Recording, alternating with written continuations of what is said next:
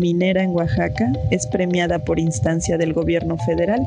y sigue con permisos ambientales. Va por más saqueo. Cuando el actual mandatario federal estaba en campaña electoral, quedaron en el olvido las promesas que hizo en las comunidades de cancelar el proyecto minero en el Valle de Ocotlán y en tiempos no tan lejanos quedaron también en el olvido las afirmaciones pronunciadas en Palacio Nacional de que se va a revisar el caso de una mina que contamina en Oaxaca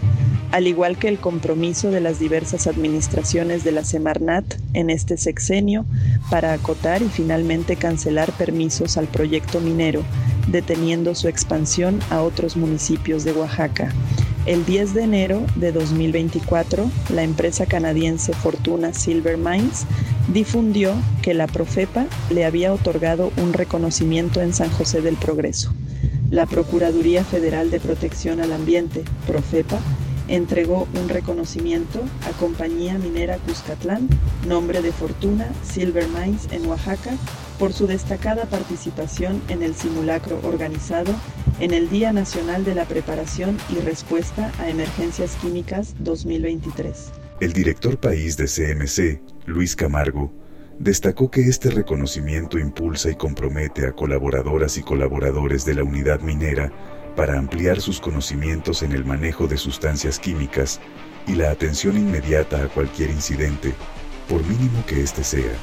Asimismo, el reconocimiento refrenda nuestro compromiso con el cuidado y protección del medio ambiente,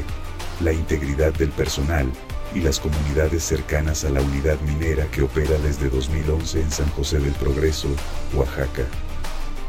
La ironía y burla contra las comunidades donde se impuso el proyecto minero no puede ser mayor, pues tanto en octubre de 2018 como en julio de 2020, la minera canadiense fue señalada por los habitantes de haber cometido dos derrames químicos, ante los cuales ni la Profepa ni Semarnat,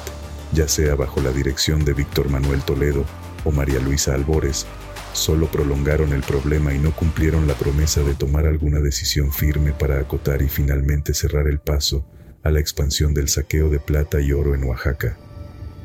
En la Gaceta Ecológica de Guira 000124, publicada en la Ciudad de México el 4 de enero de 2024, entre los proyectos ingresados en las oficinas de representación de la Semarnat,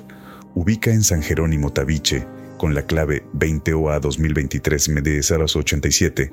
la compañía minera Cuscatlán solicita los permisos para un proyecto de exploración minera a través de un informe preventivo registrado el 14 de diciembre de 2023, a resolverse durante 2024. Lo que se concreta en documentos oficiales de instancias del gobierno federal es la continuación del saqueo minero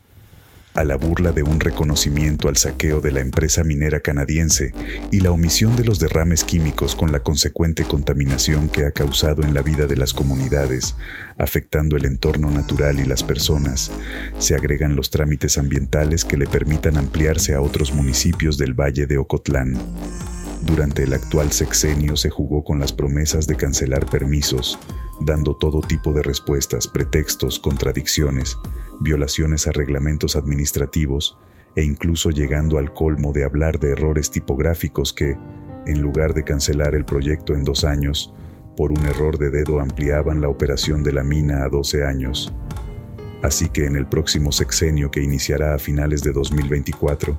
es probable que la respuesta sea la misma que en la actual Administración Federal. No se puede hacer nada para evitar el saqueo de plata y oro de la minera canadiense en Oaxaca, porque los permisos ambientales son de otro lejano sexenio anterior. Es decir, esos permisos fueron otorgados en el primer sexenio de la llamada 4T, Cabina Clandestina Producciones.